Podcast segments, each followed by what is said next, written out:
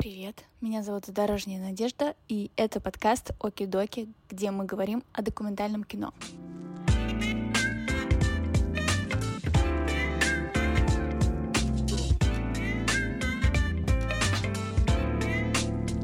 Я все время думала об этом фильме. Мне просто его хотелось кому-нибудь еще показать. Секс в документальном кино воспринимается как ой-ой-ой, нет. Потому что иногда бывает очень сложно пережить то, что ты видишь на экране. На фестиваль можно попасть только по знакомству. Если это касается Флаэртианы, то это стопроцентный миф. Конечно, очень много фильмов и историй повторяется. Любой ноунейм может в любой год выстрелить и стать каким-то крутым неймом.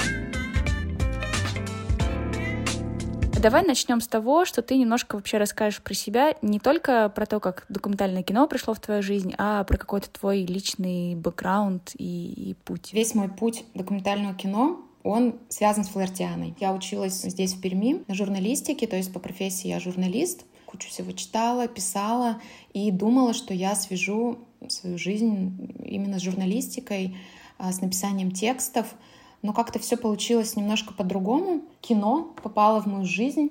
Не знаю, мне кажется, у меня был очень такой стандартный, классический путь попадания в кино.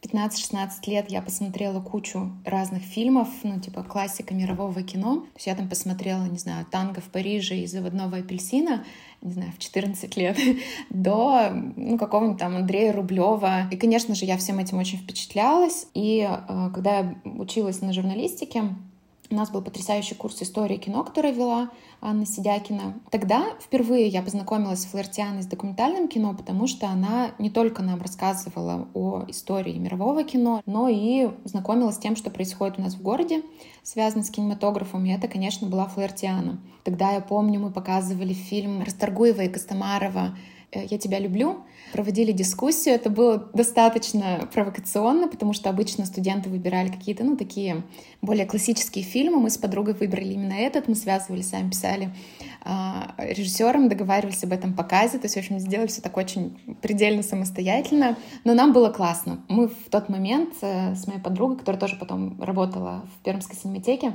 мы поняли, что это что-то очень живое. С тех пор, наверное, вот как-то док, он был в моей жизни, и я переориентировалась немножко с журналистики именно на кино. После университета я попала на Флэртиану, не искали человека, который ну, мог бы помогать главному координатору, и потом, если пройти курс молодого бойца, мог бы тоже сам стать координатором. В общем, так и получилось. Не док пришел в мою жизнь, мне кажется, а я пришла в документальную жизнь а, нашего города, потому что это такой, как бы, как я вижу сейчас, единственный путь э, такой вот молодой девушки или молодого человека, который любит кино, в Перми так или иначе все попадают на флэртиану, потому что это самое такое живое, что есть в городе, связано с кинематографом. Это очаровывает, это как бы дает тебе очень много возможностей, открывает перед тобой очень много дверей, потому что ну, это большая штука, да, большая махина, которая уже давно была, и при этом очень открытая к изменениям, к, к тому, что ты можешь сам привнести в этот фестиваль.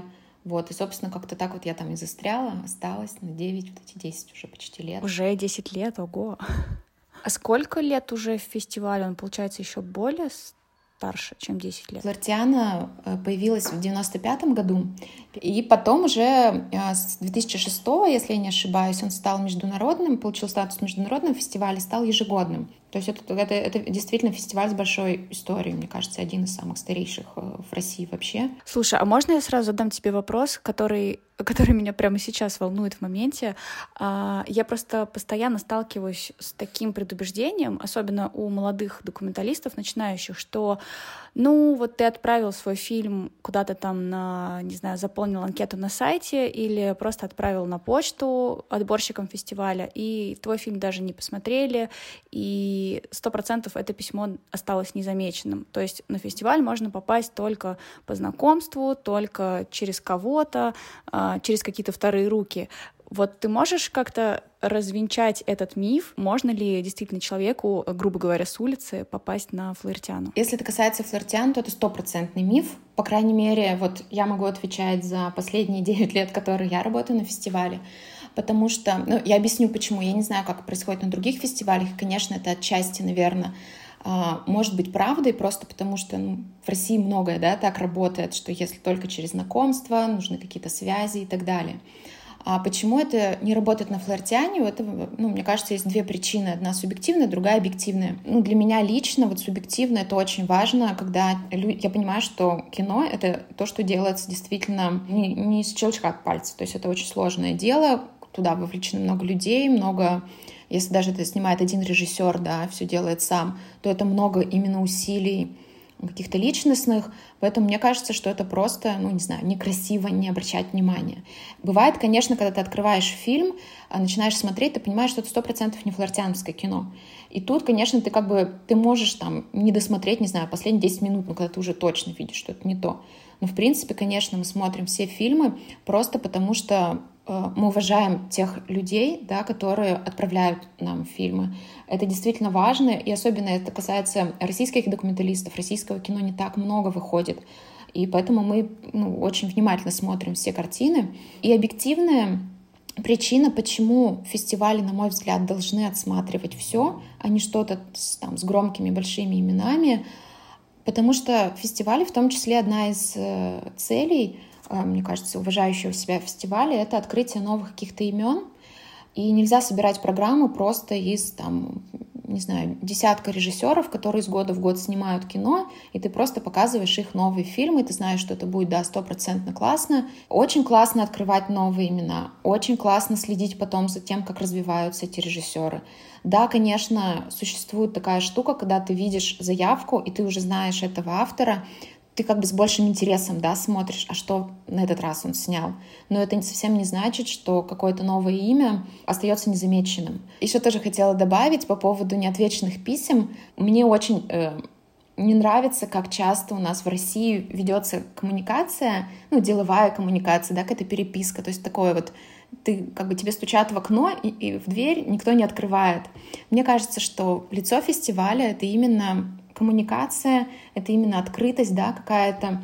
И поэтому, ну, по крайней мере, когда я была главным координатором, и сейчас, когда мои коллеги продолжают, да, вот эту работу, все письма, которые к нам приходят, мы всегда на них отвечаем, потому что нам важно общаться с людьми. Мне кажется, индустрия российского кино сейчас только как бы, да, набирает обороты, и мы должны быть открытыми, мы должны как бы вступать в диалог. И да, даже если фильмы не подходят, мы сразу понимаем, что это совсем не то, я часто, например, советовала обратиться авторам ну, на какие-то другие фестивали, которые, ну, вот мне как отборщику с каким-то таким бэкграундом уже понятно, что это может туда подойти. Любой ноунейм может в любой год выстрелить и стать каким-то крутым неймом. Ты сказала, что когда приходит какой-то фильм на почту, и ты начинаешь его смотреть, ты можешь сразу понять, флоертиановское это кино или нет. У фестиваля Флоертиана есть определенная концепция, да, она связана с режиссером Робертом флерте. Давай расскажем, какое кино является флиртяновским? Мы обычно говорим, ну, я, мои коллеги тоже, что вот флиртянское кино — это то кино, которое э, как бы повторяет эстетику, принципы, которые были заложены Робертом Флаерти в его суперкартине э, «Нанук севера», и думаем, что это всем будет очень понятно. Конечно, те люди, которые смотрели фильм и понимают да, общий контекст какой-то истории документального кино, они понимают, о чем речь. Но если говорить простыми словами, то Флертиана а, показывает фильмы в первую очередь о человеке. То есть это фильмы, которые а, фиксируют на протяжении какого-то обычно длинного периода жизнь человека, какую-то историю его, да, какую-то часть истории его личной. И мы видим вот в этой зафиксированной истории в этой зафиксированной жизни часть истории. То есть это всегда история человека, это всегда наблюдение длительное. Длительное оно может быть и там в течение недели, да, если происходит какое-то яркое событие, например. Или в течение нескольких лет. Это, конечно, самые такие вау, ценные фильмы. Флиртянское кино — это кино о человеке, о том, как он живет свою жизнь, о том, что происходит, и эта личная часто история, она становится какой-то вневременной. Флиртянское кино, оно очень напоминает в каком-то смысле игровое кино, то, что мы обычно привыкли да, видеть в художественных фильмах. То есть э, мы видим какую-то историю героя или нескольких героев. По сути, флиртянское кино — это то же самое, только это не придуманный, не вымысел, это реальность, которую вот мы видим на, на экранах. На флиртиану в конкурс никогда не попадает так называемая телевизионная журналистика, да, с говорящими головами. а на Флортиану очень-очень редко попадает что-то, что основано на хронике. Ты говоришь, что отборщикам очень нравится и очень э, всегда классно открывать какие-то новые имена, которые до этого никто никогда не знал и не слышал. Вот ты можешь вспомнить, каких режиссеров открыла Флортиана? Это а, семейное дело Тома Фассарта. Он а, выиграл, если не ошибаюсь, в 2016 году ну, гран-при фестиваля «Большой золотой нанук». История взаимоотношений режиссера и его бабушки, их семьи. Очень необычная, очень провокационная во многом история, потому что мы видим такую взбалмошную, очень харизматичную, очень необычную пожилую женщину, которая буквально на экране соблазняет своего внука, как-то настраивает вот эту вот связь. При этом там очень много вскрывается вот в этих отношениях, которые выстраиваются между режиссером, внуком и его бабушкой, вскрывается очень много семейной боли, каких-то историй, которые не знал внук, не знали его дети. И вот этот фильм, насколько я помню, он нигде не был. Это было, был его, по-моему, дебютный фильм. Или, например, классная режиссер а, Агнешка Звевка, которая в 2015 году тоже у нас а, победила с фильмом не могу вспомнить название, э, про цыганскую девчонку, королева тишины он назывался. Цыганская девчонка без слуха, и она впервые начинает слышать там. В общем, это один из таких сильных кадров. Ну вот, наверное, вот эти фильмы я могу вспомнить. Ну, конечно, наверное, их было больше, просто сейчас сразу не могу так вспомнить. Ты говоришь, что ты отсматриваешь там 700, например, картин перед началом фестиваля, а не замыливается ли глаз? Вот как ты э, понимаешь, когда ты смотришь, помимо того, что есть определенный критерий, для отбора, да, что это должно быть кино такое в стиле флиртианы. Как, например, ты понимаешь, что вот все, это кино точно нужно взять на фестиваль. Поделись этим. Я честно скажу, взгляд замыливается. Особенно, когда ты смотришь вот прям из года в год. Но тут спасает то, что, конечно же, я не одна смотрю эти 600-700 фильмов. Мы с коллегами их как-то делим. Большая часть фильмов отсматривается там дважды, трижды, да. Про и медведь. Сейчас, секундочку. Смена, смена мультика. Котик, только посмотри у себя и закрой к себе дверку. Хорошо, сыночек? В общем, я, я вижу разницу э, между тем, как я смотрела, э, отсматривала фильмы, да, которые к нам приходят 9 лет назад. Тогда я действительно прям очень жестко ориентировалась вот на этот принцип флиртяновского кино и понимала, что вот там шаг вправо, шаг влево, расстрел. Нужно находить вот только вот такое кино. Тогда меня корректировали мои коллеги, то есть, э, ну, если говорить о международном конкурсе, мы работаем с Викторией Белопольской, с Мариной Дроздовой, с Борисом Караджевым, и Павел Печенкин, конечно, тоже смотрит фильмы. И сейчас, конечно же, мне уже тоже интереснее находить не просто вот классическое флортианское кино, которое попадает нам в конкурс, а что-то такое на стыке, которое как бы по сути своей является флортианским фильмом, но чисто внешне, да, по формату нам не, не, не всегда сначала может казаться, что это то самое. Я ушла в сторону, возвращаясь к твоему вопросу. Да, взгляд замыливается, э, ты можешь пропустить что-то, ты можешь быть, как мы все люди, в каком-то не том настроении, когда тебе кажется, что, что нам присылают что-то вообще не то, что это все не так, что мы не составим программу. Мне присылают э, вот Виктория, Марина, тоже свои предложения, ссылки. И часто бывает, что я начинаю смотреть и думаю, боже, нет, почему, почему, почему они это прислали, я не понимаю. А потом в процессе, то есть там совместных зумов и скайпов мы переубеждаем друг друга. И, собственно, вот такая коллективная работа, она, конечно, и создает тот уровень а, конкурсных программ, который мы вот стараемся придерживаться все это время. И в этом году я отсматривала с какой-то вообще дикой яростью все фильмы. Все, что нам подходило, все, что нам не подходило, мне тоже было интересно.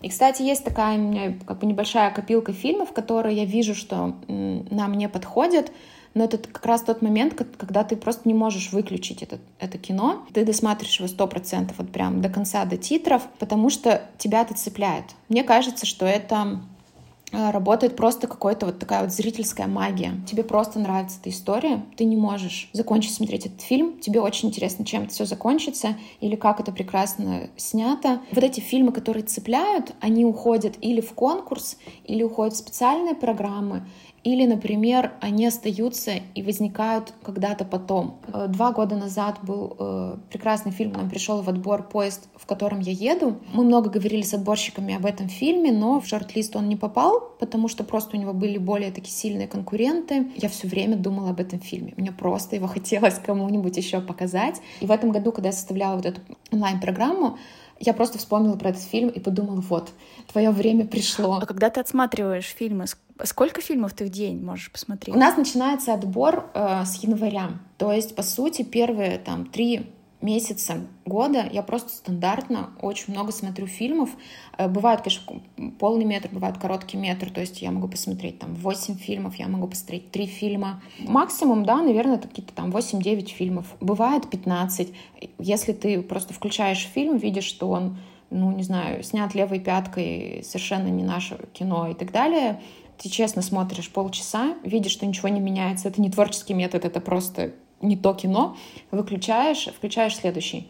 Бывает, ты смотришь такие картины, после которых ты просто не можешь ничего другое включить, и ты там, не знаю, заканчиваешь свой рабочий день со слезами на глазах перед компьютером в 2 часа дня, и как бы понимаешь, что все, пошла я поперебираю какие-нибудь бумажки. Я сказала про слезы, это, это реальная история. Фильм вот Талала Дерки об отцах и сыновьях. Там э, ну, такая трагическая, драматическая история про э, ребят, которые вырастают вот в семье такого как бы, не знаю, боевика, террориста, я не знаю, как, как это правильно назвать.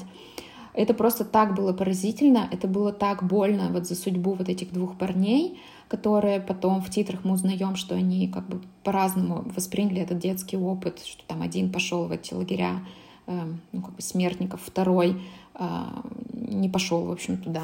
И это действительно был тот момент, когда я просто не смогла и расплакалась, хотя я смотрю кучу разного кино, где там и убивают, и происходят ужасные драматические жизненные события. Это просто была такая сильная история, которую ты, конечно, понимаешь, что это точно оно, и нам нужен этот фильм, а еще ты понимаешь, что ты просто больше не можешь ничего смотреть, и нужно как-то выдохнуть, отдохнуть, не знаю, кому-то рассказать про это, потому что иногда бывает очень сложно пережить э, то, что ты видишь на экране, а, не знаю, за окном солнышко, коллеги там тебе заносят какие-то договора, которые нужно подписать. Это как бы обычная жизнь, а ты на экране видишь а там просто какой-то, не знаю, разрыв сердца происходит. Mm. Вот такое бывает. Давай расскажем про программу этого года.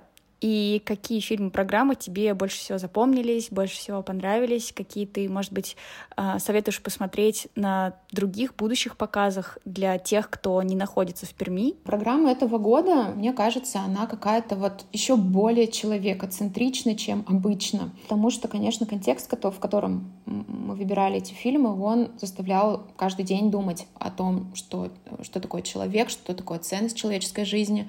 Поэтому вот эта вот миссия, которую Флертиана несла там, последние 27 лет, она в этом году еще как-то большими красками заиграла. Один из моих любимых фильмов — это китайский фильм «После дождя» режиссера Цзянь Фан. История о двух семьях, которые потеряли своих детей во время цунами, которое вот было в Китае в 2008 году. В Китае тогда действовала политика одного ребенка, но власти, зная о вот этом трагическом событии, они как бы им разрешили вот этим семьям завести еще детей, как бы взамен тех, которых они потеряли. Это длительное наблюдение за этими семьями, как они сначала идут к этим детям, да, там у одной пары э, не сразу получается с помощью э, врачей, они как бы наступает беременность. И потом ты видишь, как растут эти дети, и как на самом деле родители, имея вот этих новых детей, как они живут все еще детьми старыми. И вот это вот переживание, да, ты видишь, как переживают родители, ты видишь, как взрослеют в этих условиях вот эти новые дети, да, как они себя чувствуют. Это не, это не то, что проговаривается, да, вот на экране говорящими головами, типа, я чувствовал, что мои родители там не любят меня, потому что они помнят про, свои, про моего младшего братика, старшего.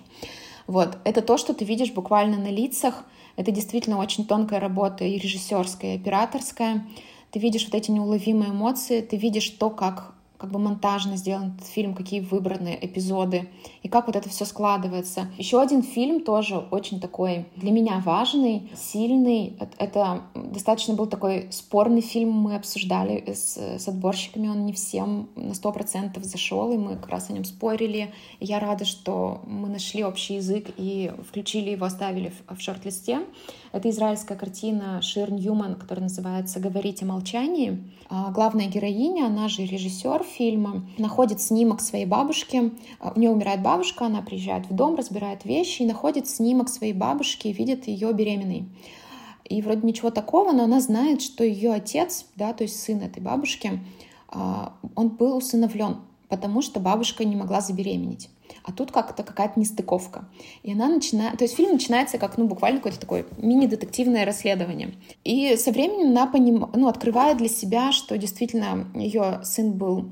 Ее отец был усыновлен, но э, ее бабушка была беременная, и она сделала аборт, потому что э, то еврейское сообщество, в котором э, вот их семья существовала, а, тогда приняло за нее такое решение. И тут появляется такая тема, которая, по сути, как бы потом обозначает вот рамку этого фильма. Это э, насилие, э, сексуальное насилие, э, насилие репродуктивное, да, вот как в случае этой бабушки. Женщина и насилие — это такая сквозная тема, потому что она постепенно начинает разворачиваться. Мы узнаем, что сама режиссер этого фильма подверглась э, сексуализированному насилию в детстве, да, в юношестве. И с этим связаны ну, как бы такие сложные отношения ее и ее родителей. В общем, это тоже такая достаточно запутанная семейная история, но которая очень четко проговаривает, вот как бы это фильм о такой травме, которая переносится из поколения в поколение. В этом году в спецпоказах у нас есть шикарный фильм Юрия Анкирани «Атлантида». А в Москве он уже был показан этим летом эм, на Бите, на Питфилм Фестивал.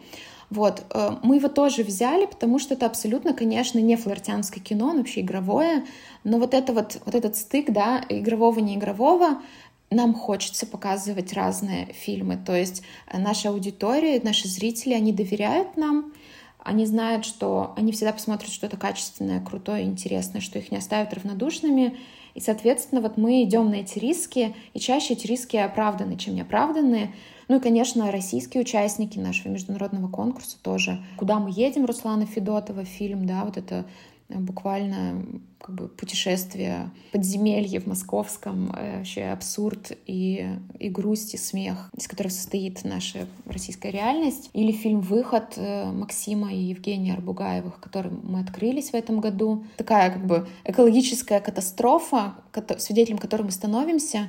И когда этот фильм я увидела, там, ну, мне кажется, в январе, да, я его увидела, это просто, ну, то, что ты, ты сразу тоже понимаешь, что это пушка-бомба и очень классный, тебе просто не верится, что это э, документальное кино. Ты видишь э, как бы какие-то вторые смыслы за этим. То есть это, конечно, не только история про экологию. Для меня это история во многом вообще про нашу российскую реальность. Мне кажется, это очень сейчас будет такой закономерный вопрос. Как ты думаешь, какое будущее у российского документального кино. Есть ли какие-то тенденции в российском документальном кино? То есть, например, становится ли оно более интересным, более качественным, более глубоким? И э, что сейчас начинает происходить с российской документалистикой? Вот какие у тебя наблюдения? Во-первых, конечно, я должна сказать, что российское документальное кино за вот эти 10 лет, оно вырастает в плане и техническом, да, как это сделано, как это снято. За эти 10 лет я вижу, что режиссеры стали круче снимать, они стали лучше презентовать свои фильмы. Это, конечно, всегда такая беда российского режиссера,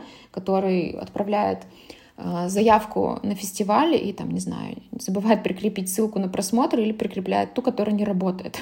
Это вот тоже, кстати, а, ну, будни отборщика. Про будущее документального кино в России — это очень сложный вопрос вообще сейчас говорить о будущем, я не знаю, как возможно, потому что ну, как бы мы все находимся в большой неопределенности, да. И я всегда выступаю за вот коммуникацию, за открытость, за э, возможность учиться друг у друга, э, возможность общаться, возможность э, делиться, да, за какие-то такие горизонтальные связи, которые выстраиваются между людьми, между институциями.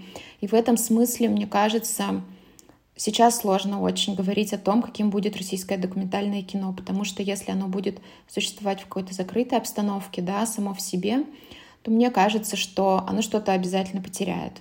Не потому, что у кого-то лучше или у кого-то хуже, а просто потому, что любой обмен информацией, опытом, знаниями, вообще энергией, да, какой-то вдохновением, он, конечно же, делает нас лучше.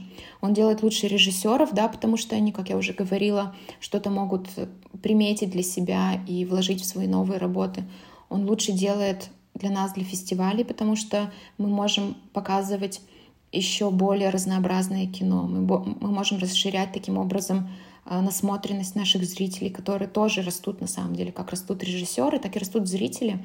У Флортианы очень крутая, лояльная аудитория, и я вижу, как она становится все более и более такой профессиональной. У меня нет э, однозначного ответа про будущее а, документального кино в России. оно, точ, оно точно есть, это будущее, но насколько оно будет ярким и полным, сейчас сказать мне сложно. Меня очень много спрашивают, а ребята, которые хотят снимать документальное кино, мне говорят, Надя, куда вообще идти учиться снимать? Потому что Всем известна школа Марины Разбежкина и Михаила Угарова, какой-то там курс «Новый док», например.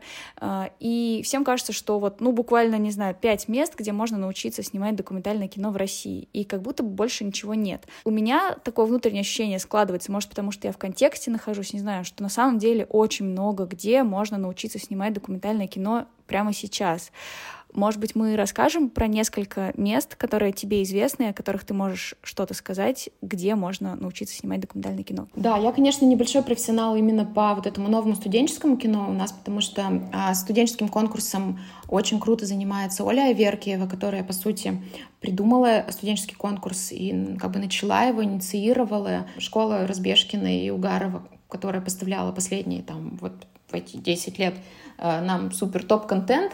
А, конечно, да, это очень классная э, школа, и это тоже такой определенный знак качества, да, ты, ты с интересом всегда смотришь то, что сняли а, ее выпускники. Мне кажется, за последнее время вот э, Московская школа кино и Московская школа нового кино тоже выдает именно такие фильмы, которые очень живые, очень часто нетривиальные. Ну и, соответственно, потом эти авторы как-то развиваются чаще всего дальше. Те, кто учится там в мастерской э, игрового кино Кубасова, у Дмитрия Кубасова, очень интересные работы. В прошлом году вот на студенческий конкурс а, победила фильм а, «Дарина в зазеркалье». Если я правильно помню, она как раз вот э, учится в Московской школе нового кино, если я не ошибаюсь. Понятно, что да, есть в ГИК у, который, у которого есть свой почерк, и ты как бы сразу видишь, конечно, разницу между фильмами э, студентов Э, в ГИКа и студентов там, ну, той же Разбежкиной или там МШК. Я знаю, что это такая большая головная боль по поводу регионального кино, что очень мало приходит фильмов из других городов, то есть в основном это, конечно, Москва и Питер, да, еще есть там КИТ. То есть мне кажется, что тут важна не школа, тут важны именно те люди, которые тебе преподают. Если, там, например, тебе преподает, не знаю, Денис Клеблеев, который снимает прекрасные картины, он, он участвовал у нас вообще просто не раз и не два и побеждал, то, конечно, ты будешь снимать классное кино, потому что как бы тут э, вот этот принцип мастерских, а, он так и работает. То есть типа, тебе мастер передает как бы не только свои знания, да, свой опыт, и ты берешь и уже через свою личность и через какие-то свои амбиции, умения и свой персональный опыт все это как-то складываешь и становишься классным режиссером. Я вижу это так. Поэтому я бы ориентировалась именно на мастеров, на преподавателей, с которыми ты познакомишься, чье вот мнение, общение ты узнаешь, а не на школы, не на имидж, не на какой-то престиж там в ГИКа или, не знаю, даже Разбежкин. То есть мне кажется, что можно пойти именно на человека, который тебе ближе, ты можешь посмотреть их фильмы, и ты понимаешь, вот как в театральных, да, часто э, вузах, ты, ты просто находишь своего мастера, чей подход тебе интересен или близок, и идешь учиться к нему. У нас в этом году тоже такая экспериментальная, не флиртян, не чисто флиртяновская история, но очень важная, и мы все очень прям вдохновились ей. Это программа «Замоченная скважина времени».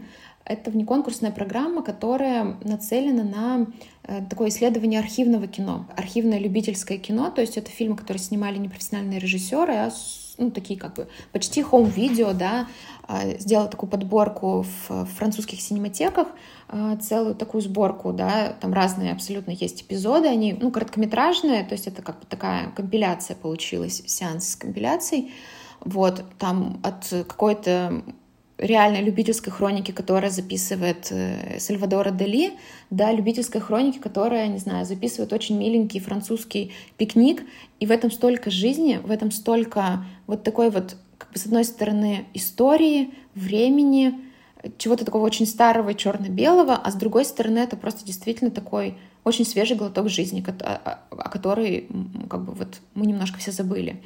И очень важная для нас была история вот в рамках этой программы. Мы хотели ее открыть как а, большим фильмом, э, французский фильм э, «Я яростно люблю» Андре э, Банзеля. Который был презентован в 2021 году в Каннах. Это такая просто удивительная синефильская история.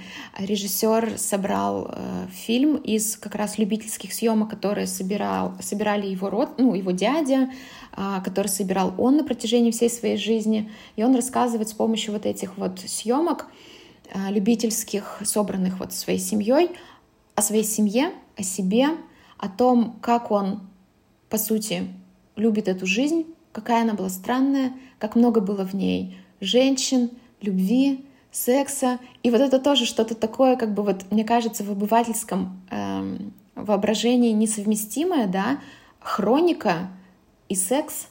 И вот, и вот как бы на этих контрастах этот фильм, ну, он потрясающе еще сделан. Это очень такая французская история с закадровым текстом, там очень много иронии. А, ну, для меня это, конечно, такое роскошное кино в наше время, которое тебя очень отвлекает, да, оно дает вот тебе вот силы, вот нужна иногда передышка от э, новостей. Вот это, это, это кинопередышка, которая дает силы. Для меня в этом году программа во многом экспериментальная, и, не знаю, мне это нравится, потому что мне кажется, что когда э, все так сильно меняется, да, это время для, чтобы пересобирать что-то, да, из этого тоже может что-то родиться. Мне захотелось добавить, что это время яростно любить.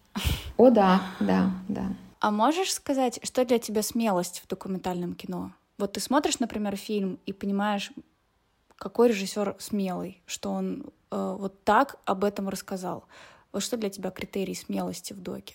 Или, может быть, это какой-то уровень, там, не знаю, оголенности режиссерской, авторской, или это э, разговор на какие-то темы э, там в духе до секса, который до сих пор в России почему-то считается какой-то uh-huh. табуированной темой, и если в игровом кино это сейчас постепенно сглаживается и появляется действительно ну, много каких-то откровенных фильмов, и в целом зритель уже привык, но все равно он воспринимает игровое кино как игровое, а секс в документальном кино воспринимается как ой-ой-ой, нет, ну, как бы с таким ханжеским немножко подходом.